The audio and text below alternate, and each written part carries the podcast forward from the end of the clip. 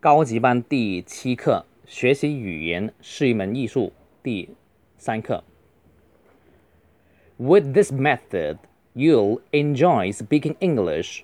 You'll discover it's lots of fun. It will become your passion. You'll enjoy interacting. You'll look forward to meeting people. Breaking the ice will be a piece of cake. You'll feel English is an art. You'll speak like an artist. Your words will be like paint on canvas. 好看第一句，With this method, you'll enjoy speaking English。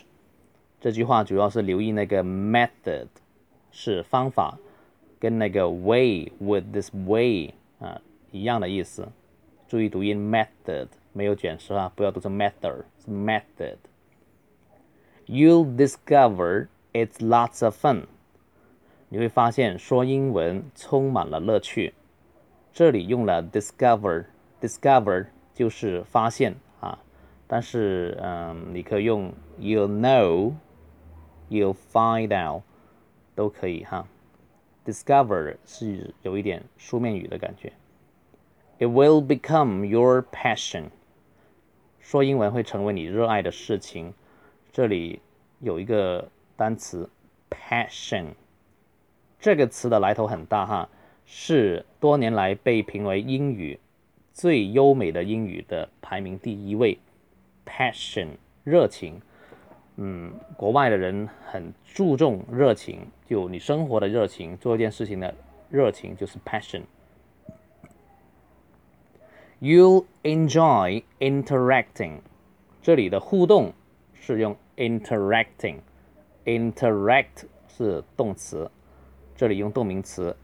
interact with somebody 跟谁互动，当然我们可以说你会享受这个交流，you'll enjoy communicating, you enjoy talking with somebody，还有 you enjoy socializing 都可以。 You look forward to meeting people，你会期待认识别人。这里 look forward to，这个 to 不是不定式，是介词。所以后面是用动名词，用了 meeting，这个很多人在在这个语法上犯错误哈。Look forward to 是嗯后面加动名词。Breaking the ice will be a piece of cake，打破沉默将会变得容易。这里的 breaking the ice 是固定的用法哈，破冰 breaking the ice。A piece of cake 是大家比较常见的成语，就是小菜一碟。Will be as easy as a pie，像馅饼一样容易也可以，或者 will be easy will be as easy as A B C 也可以，像 A B C 一样容易。You'll feel English is an art，你会觉得英文是一门艺术。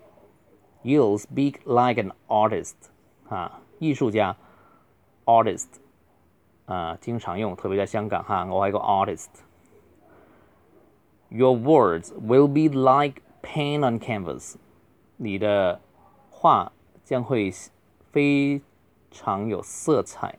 这里的 paint on canvas 就是在帆布上面的画，paint 是画，canvas 是帆布，就是大家想象一下那个油画。上面涂满了各种颜色，就是 colorful、wonderful 的意思。好，我正常语速读一次。